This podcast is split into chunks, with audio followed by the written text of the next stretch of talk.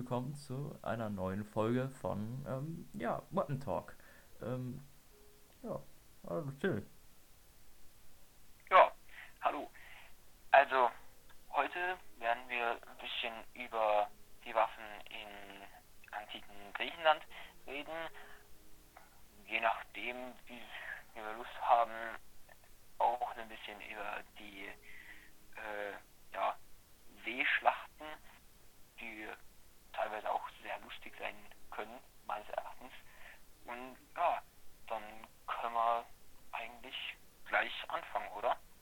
Ja, ähm, dann sagen wir einfach noch mal ein bisschen über äh, Griechenland. Ist ja natürlich, ist ja, sollte eigentlich all, allgemein aus dem Geschichtsunterricht bekannt sein, aber hier noch mal so ein bisschen was, was dazu. Ja, Griechenland, ein bisschen an, an, an See angesiedelt, an äh, Mittelmeer genauer gesagt. Ähm, ja, und ein bisschen Inseln halt hat da und ähm, hauptsächlich halt Stadtstaaten. Also ähm, die Städte hatten dann halt ähm, ihre eigene Flotte, also eigenes äh, äh, Armee meistens und ähm, waren dann da halt äh, ja, verhaftet. Ähm, Demokratie, kann man noch sagen, ist äh, ziemlich ähm, prägend noch für Griechenland, ähm, Zeit der Philosophen und ähm, ja, genau. Hatten auch natürlich, äh, war natürlich auch eine Hochkultur. Das heißt, sie hatten jetzt keine ähm, wirklich sehr ebenbürtigen Feinde, von den ähm, Persern mal abgesehen. Ja, ähm, noch irgendwas über Griechenland? Eigentlich nicht. Das ist soweit sehr gut umrissen, finde ich. Ja, dann ähm, können wir auch gleich mal mit den ähm, Schlachten anfangen, äh, beziehungsweise mit den Waffen. Die Standardausrüstung ähm, der Soldaten kann man mal ähm, vielleicht mal kurz anreißen. Das war, also jetzt von den Waffen mal abgesehen, ähm, war es meistens eine leichte Brustplatte, mal aus Leder, äh, mal aber auch mit äh, Metall verstärkt, ähm, ein Helm, der äh, ein Helm, den, diese, das Aussehen von dem Helm ähm, war meistens eben eine äh, ein ja wie sagt man dazu? So ein Ding über der Nase halt. Ja. Ja, also ja. ich weiß auch nicht, wie man das nennt. und dann halt so ein ähm, Ding über den Wangen ähm, jeweils und äh, ab und zu auch mit einem Federkamm, der von der Stirn bis ähm, nach hinten äh, rei gereicht hat, wahrscheinlich. Ähm, genau. Und äh, meistens auch noch äh, Schienen, also Schienbeinschützer noch. Und ähm, ja, genau. Das war hauptsächlich so die Ausrüstung von denen. Und ähm, ja, dann hatten wir noch zum Beispiel ein, ähm, von der Bewaffnung her, kommt drauf an, ob man in der Infanterie war, in der Kavallerie oder ähm, eben als Bogenschütze tätig war oder als Kavallerieabwehreinheit. Ja, dann fangen wir doch einfach mal mit der normalen Infanterie an. Ähm, und zwar äh, in der, meistens dann in der Hoplite-Form. So, Till. Sag du Ja, mal was. dazu. Also, also, normale Infanterie muss man natürlich auch ein wenig ähm, ja, aufteilen. Ich würde jetzt mal mit ja, einer relativ zweitrangigen Waffe anfangen. Es ist das, ich bin mir nicht sicher, wie man es ausspricht, das Akinakis. Äh, Es ist ein so ein Mittelweg aus Dolch und Kurzschwert. Also entweder ein sehr langer Dolch oder ein kurzes Kurzschwert. So immer dieses bekannte Dilemma. Also, dieses Kurzschwert war gerade, zweischneidig. Ja, und das wurde oft verwendet als Zweitwaffe, also wurde in normalen Infanterie benutzt, je nachdem, ob man sich das eben leisten konnte. Und ähm, bei Wachsoldaten wurde es auch eingesetzt. Und diese Akinakis wurden auch, je nachdem, wie sehr sie verziert wurden, als Statussymbol verwendet, was wir aber hier außer Acht lassen können. Ja. Ähm, man, was ich noch hierzu ähm, sagen kann, ist, dass es ähm, auch noch das Kopis gab.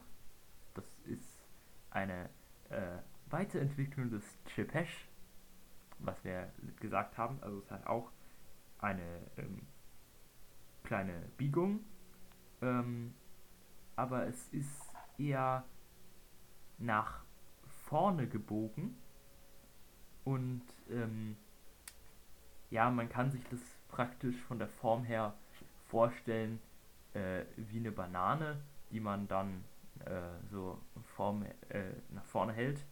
Ähm, ist jetzt eine etwas äh, spezifisch, spezifischere Klinge, wurde ähm, aber durchaus auch ähm, ge, äh, benutzt, auch als, ähm, als Zweitwaffe meistens, aber ähm, ja, eben auch als Erstwaffe und das kann man auch, ähm, das Schwert ist eben äh, relativ praktisch als ähm, sowohl als Hiebwaffe, Hiebwaffe als auch äh, Stichwaffe, also ja, praktisch eine Machete mehr von der von der Größe her. Aber ähm, war jetzt nicht so verbreitet wie ähm, das, was Schwert, was T jetzt gesagt hat. Ja, also Ist bei so meiner Ansicht nach schönem Schwert äh, irrelevant. Was bei diesen Kopis auch noch heraussticht, sind meiner Ansicht nach die, ähm, wie sagt man, die, äh, ja, Panierstangen kann man das jetzt noch nicht nennen, nee. aber es hat, ja, äh, bei meist, bei manchen waren am Griff so ansatzweise Umrandungen, wenn man das sagen kann, aus Metall. Ja, Knöchelschütze. Dankeschön. Das Wort hat mir gefehlt, deshalb habe ich so Tut mir leid. Ja. Die ja, zum Teil ein bisschen Parierfläche und halt Schutz gegeben haben. Das finde ich sticht bei dem auch abgesehen von der Klingenform hervor. Genau. Ja, dann haben wir auch äh, nochmal bei dem ähm, bei den typischen Hoplite ein, ähm, eine besondere Schildform, die auch öfter mal ähm, benutzt wurde. Ähm, nämlich äh, dieser Schild hatte, ähm, oder diese besondere Form dieses Schildes, natürlich gab es auch typisch einen Rundschild, aber ähm, eben diese besondere Form des Schildes hat eben an der ähm, an der einen Seite, nämlich ähm, wenn man wenn jemand den Schild jetzt mit der ähm, linken Hand praktisch hält und den Speer in der rechten Hand hält, dann ist der ähm, Speer praktisch auf der rechten Seite wie ein Halbmond, äh, äh, nee, nicht der Speer, sondern der Schild ist äh, eben an dieser Seite praktisch ein bisschen ja, ähm, abgeschnitten, wie so ein Halbmond, dass man da eben ähm, den Speer praktisch besser äh, dran lehnen kann, dass der nicht und dann praktisch ähm, in die Kombination besser äh, benutzen kann. Und äh, dieser Schild wurde eben hauptsächlich von den Hoplite, also eben diesen Kämpfern mit Speer und Schild und vielleicht eben noch einer Zweitwaffe ähm, gehalten. Genau. Und dann kann man natürlich sagen noch, der, das, ähm, was zum Speer sagen, das ähm, ist der, der Dori in dem Fall, eben ein ähm, relativ kurzer Speer, ja, im Vergleich, also zwei bis drei Meter. Wir kommen später noch ein bisschen zu ein bisschen größeren Speeren. und äh, hatte eine blattförmige Eisenspitze und ähm, auch eher leichterer Speer, deswegen kann, konnte man den auch mit einer Hand ähm, nehmen. Genau.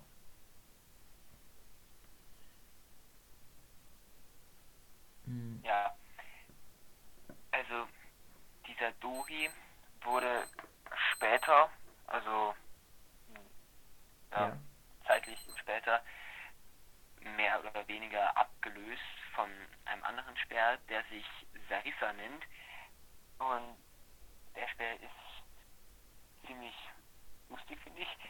Und zwar ein zwei bis sechs Meter langer Speer, den man teilweise wegen dieser enormen Länge auch auseinandernehmen konnte, um ihn besser zu transportieren, der eben wie ein Speer normalerweise eine Spitze an ja, Vorderende hat, wenn man das so sagen kann, aber halt was noch zu erwähnen ist an der hinteren Spitze, die näher am dem ist, der den Speer eigentlich führt, hatte er auch eine Metallspitze meistens, die dazu gedacht war, dass wenn man vorrückt und über, sich übergefallene Gegner wegsteigt, man nicht den Speer diese sechs Meter zurückziehen muss, um mit der Spitze ihm den Gar auszumachen, sondern direkt die Spitze bei sich hat. Oder eben um diese Spitze gegen Kavallerieangriffe in den Boden zu verankern. Genau. Und das äh, sieht dann folgendermaßen aus. Ähm, bei einem solchen Kavallerieangriff wird eben, werden diese Speere eben in Position gebracht, in den Boden gerammt und dann in einer, äh, meistens in einer Linie ähm, auf die heranreitenden Pferde gehalten. Ähm, auch später zu vergleichen äh, mit einer Technik, die man bei der Wildschweinjagd ähm, gefahren ist im Mittelalter, ähm, um eben diese äh, Tiere, die einen dann ähm, in Grund und Boden stampfen könnten, eigentlich eben äh, aus sicherer Distanz ähm, zu erledigen und ähm, ja, eben selbst nicht verletzt zu werden. Äh, in, einer, in einem Nahkampf ist natürlich eine Sarissa nicht unbedingt ähm, äh, ja, praktisch. Ja, aber in der militärischen Nutzung wirklich mit ganz. Ja. Dann, also, also taktisch ist es natürlich immer gut, eine Sarissa-Einheit ähm, dabei zu haben, wenn man gegen einen äh, jemanden kämpft, der eine äh, Kavallerie hat. Also so ist es nicht. Hm, ja, dann nochmal zur Kavallerie.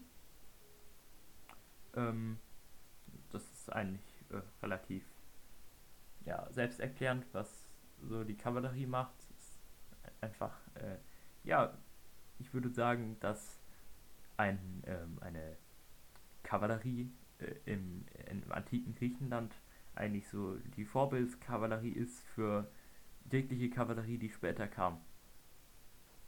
Es ist ein, eine Reitereinheit, die äh, eben in ja, meist manchmal mit Schwertern, manchmal mit Sch äh, Speeren ähm, äh, bestückt war und äh, eben in einer ähm, bestimmten Formation ähm, die Reihen der Gegner durchbrechen sollte.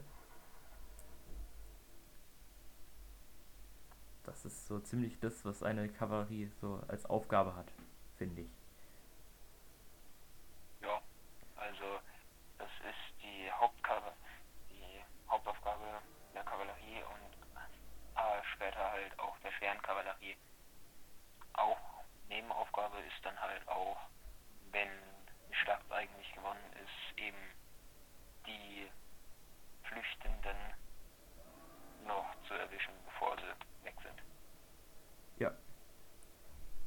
Aber ja, der Vorteil jetzt, von Pferden halt. Genau.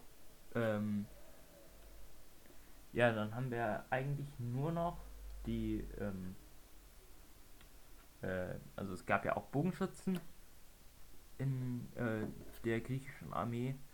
Ähm, ja, sind halt auch wiederum wie die Kavallerie eben typische Bogenschützen eigentlich. Ähm, das heißt, diese Bogenschützen ähm, haben dann Bogen meistens und eben auch eine äh, Nahkampfwaffe, meistens ein Kurzschwert, eben sich um im Falle eines ähm, ja, äh, Angriffs aus, äh, aus der Nähe eben auch verteidigen zu können. Ähm, ja, genau, das sind eigentlich so die äh, Merkmale der Bogenschützen. Gab es jetzt speziell in Griechenland jetzt nichts Besonderes. Auch äh, seit Ägypten haben sich die Bögen nicht äh, wirklich nennenswert weiterentwickelt. Es war auch meistens nicht große, großer Teil der äh, Strategie, ähm, noch Bogenschützen einzusetzen. Man hat sich eher auf, auf eben auf diesen Kampf auf äh, diesen Schlachtfeldern ähm, gewidmet. Ja. So, dann haben wir eigentlich, sind wir eigentlich mit dem Landkampf schon durch und dann können wir gleich schon wieder zu den Seekämpfen übergehen, oder? Ja, da stimme ich dir voll und ganz zu. Ja, also man hatte äh, praktisch eine ähm, Galeere, ähm, die äh, meistens mit Rudern betrieben wurde. Es gab größere und kleine Galeeren. Ähm, bei den größeren gab es dann auch zwei Reihen von Rudern, äh, Ruderern, also zwei Etagen äh, praktisch. Und ähm, meistens aber auch Segel, für den äh, Fall, dass halt Wind weht. Auch wenn, ähm, also in dem Fall waren das dann meistens Rahsegler. Also, ähm, also ja, keine, ähm, also man konnte damit also nicht gegen den Wind kreuzen, dafür waren die Ruder da. Und ja, äh, meistens war eben eine äh, kleinere Truppe von äh, Soldaten an Bord, ähm, die Ruderer und ähm, ja, das war es eigentlich. Die äh, Kampftaktik war eigentlich die Leute zu rammen. Möchtest du das noch genauer erklären, Till? Wie man die Leute gerammt hat? Ja, also du weißt, dass ich das lustig äh, finde und natürlich kann ich das gerne ausführen. Also, so eine Galeere hat einen relativ hohen Schwerpunkt und ja, liegt nicht so tief im Wasser, wie man meinen sollte. Deshalb ist sie sehr wendig. Das ist im Schlachtgeschehen schon mal sehr praktisch. Und durch diese Wendigkeit wird es halt einfacher, dass eben ja, gerammt werden kann. Das kann man nicht anders sagen. Und zwar so Galeeren, man kennt ja auch Bilder davon, so die Spitzen waren, wenn man es runterbricht, einfach Rammböcke. Das heißt, der Kampf, beziehungsweise das Hauptmanöver bestand darin, dass diese Schiffe sich möglichst so manövriert haben, dass sie mit ihrer Spitze auf die Seite, sagen wir mal, von einem gegnerischen Schiff gezeigt haben und dann mit voller Fahrt drauf losgefahren sind. Natürlich wurden auch teilweise auch die Riemen einfach abgerammt. Aber lustiger ist es, wenn wirklich das Schiff voll frontal bzw.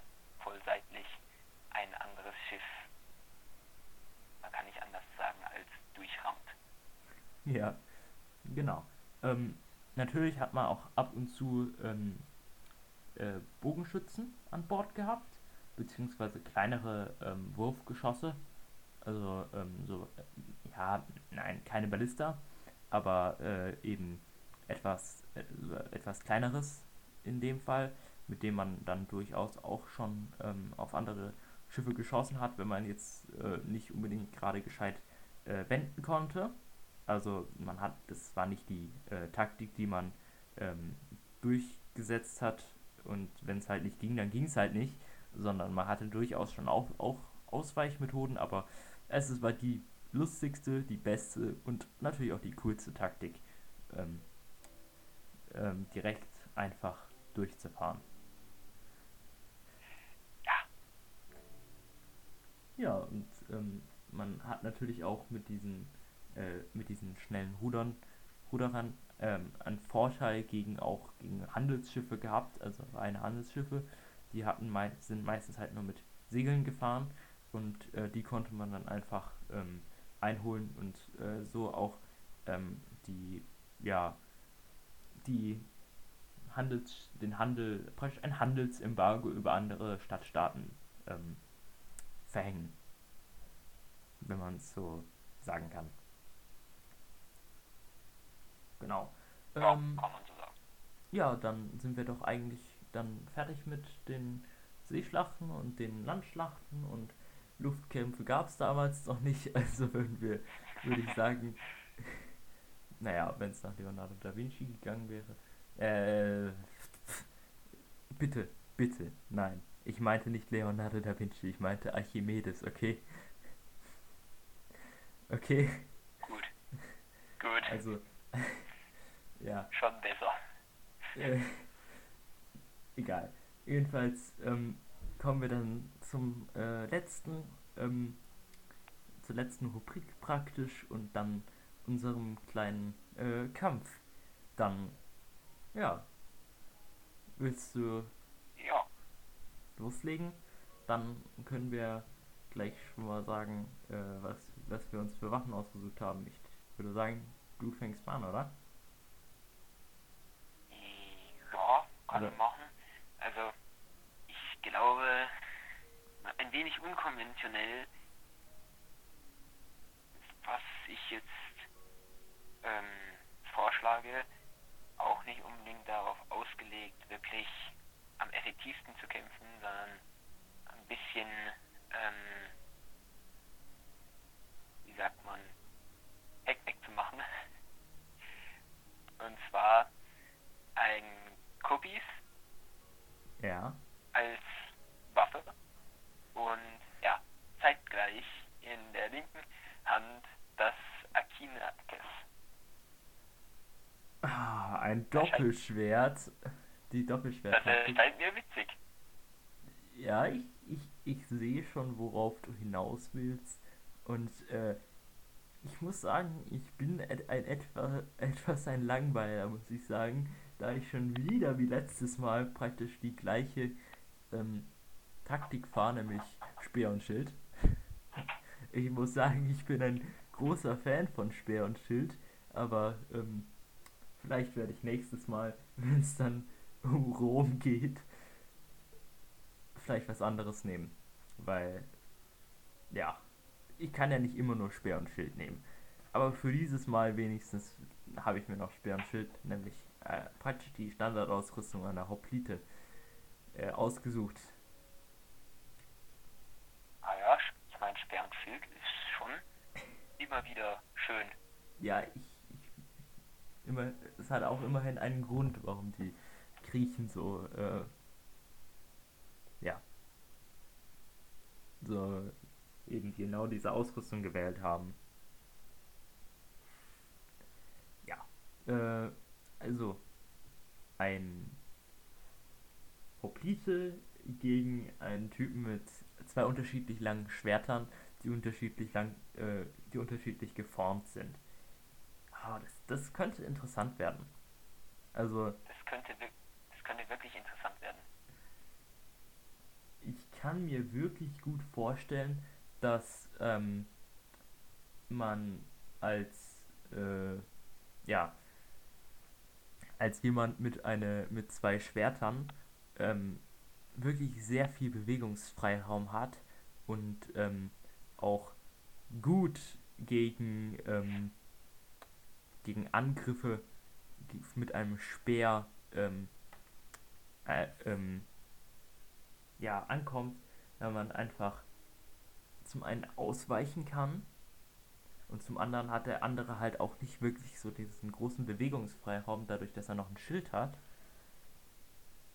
Ja, also der Vorteil ist natürlich, wie du sagst, dass man sehr bewegungsfrei ist und dadurch, dass der Speer ja meistens, also um tödliche Attacken auszuführen, auf einer geraden, wenn man mit einem Schild zusammengeführt wird, äh, angreift, Genau. ist es mehr oder weniger äh, praktisch da, die Angriffe ins Leere laufen zu lassen.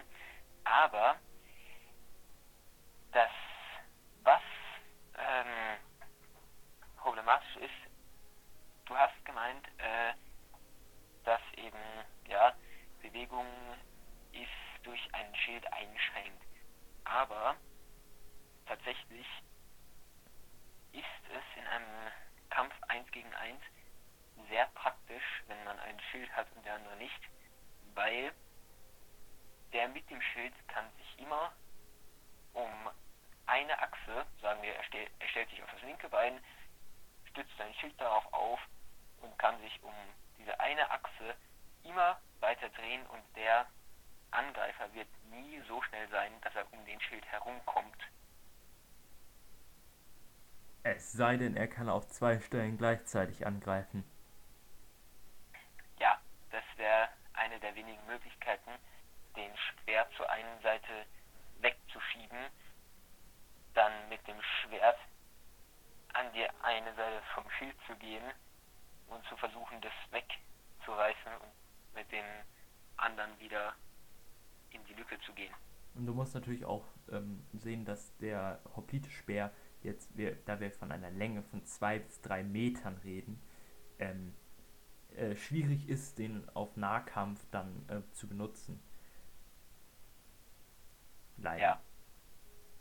Ja, leider. Aber sagen wir es so, wenn es Leute gewesen wären, wenn eine Formation entstünde, Ja, dann wären die Leute mit zwei Schwertern vollkommen im Arsch.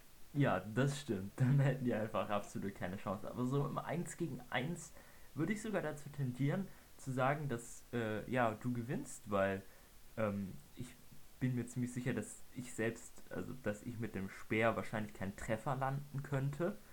Ähm, aufgrund eben deiner Bewegungsfreiheit.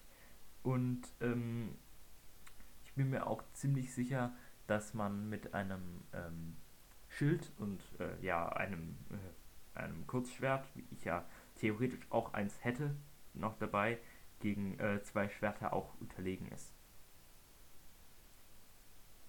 Also mit Also Schwert und Schild, weil Schild, ja. Schild und Kurzschwert gegen zwei Schwerter ist dann tatsächlich sehr ausgeglichen, glaube ich. Uh, da bin ich, da bin ich sogar äh, anderer Meinung, weil ich ähm, Ja. mir denke, dass du mit einem Schild zwar die Dinge abblocken kannst und ähm, der andere kann dann ähm, aber eben auch mit seinem Schwert äh, äh, die anderen äh, Dinge abblocken. Ähm, ich glaube aber, dass man dann einfach dadurch, dass man zwei Schwerter hat, kann man ja auch auf der anderen Seite wiederum angreifen. Wenn du verstehst, was ich meine. Dass du halt Also- nicht da angreifst, wo der Schild ist, sondern halt da, wo der Schild nicht ist. Und dann ist es ein, wiederum ein Schwert gegen ähm, zwei Schwerter. Ja, aber ich gehe schon davon, ich verstehe, was du meinst, aber ich gehe schon davon aus, dass, dass ein Schild, weil ein Schild bedeckt ja eine relativ große Trefferfläche. Es ist nicht so einfach, ein Schild so zu, äh, wie sagt man, Umgehen? ja, also es so hinzubekommen, dass der Schild eine wirkliche Lücke offenbart, das ist schwer. Und wenn man bedenkt, dass eben natürlich äh, man kann mit einem Schwert auch blocken, aber es braucht verdammt viel äh, ja, Konzentration, das zu machen und wenn es, wenn der Kampf länger unentschieden bleiben würde, würde man mit einem Schild wirklich auf lange Zeit sehr viel Vorteil bekommen. Das heißt, wenn man sich mit einem Schild verteidigen, wird der Gegner irgendwann ermüden und kein Gegner mehr sein. Hm. Ja, ja, das stimmt schon. Also mit einem Schild hat man auf jeden Fall auf, äh, auf lange Hinsicht ähm, natürlich einen Vorteil. Aber ich bin äh, also. trotzdem der Meinung, dass man ähm, einfach sobald, wenn wir, wenn wir uns jetzt nochmal den äh, ursprünglichen Kampf anschauen, würde ich sagen, dass man praktisch, wenn man so weit kommt, dass man, äh, dass man an dem Speer praktisch vorbeikommt. Was nicht unmöglich sein sollte. Ja. Ähm, dass man dann einfach ein gewisses Zeitfenster hat, in dem man wirklich gut mit, dem, mit diesen zwei Schwertern gegen eben den anderen vorgehen kann, bis der dann sein äh, Schwert weggeworfen hat und sein, dann sein äh, ebenfalls sein Kurzschwert gezückt hat. Eben dieser, ähm, dieser Zeitraum könnt, könnte dann eben entscheidend sein. Und wenn, wenn derjenige mit den ähm, mit den zwei Schwertern nicht komplett verkackt, dann sollte es nicht allzu schwierig sein, da äh, wenigstens ein paar äh, gute Treffer zu landen, die dann später im späteren Kampf dann noch entscheidend sein könnten. Ja, so gebe ich dir recht. In Ordnung. Also sagen wir, es steht insgesamt 1 zu 1. Ja, bin ich mit einverstanden. Na gut dann werden wir mal gucken, wie es in der nächsten Folge ähm, aussieht. Ja, vielleicht Rom, vielleicht auch was anderes. Wir werden ja sehen. Aber ja, äh, für, fürs Erste ist jetzt erstmal Schluss und ähm, damit, ja, tschüss.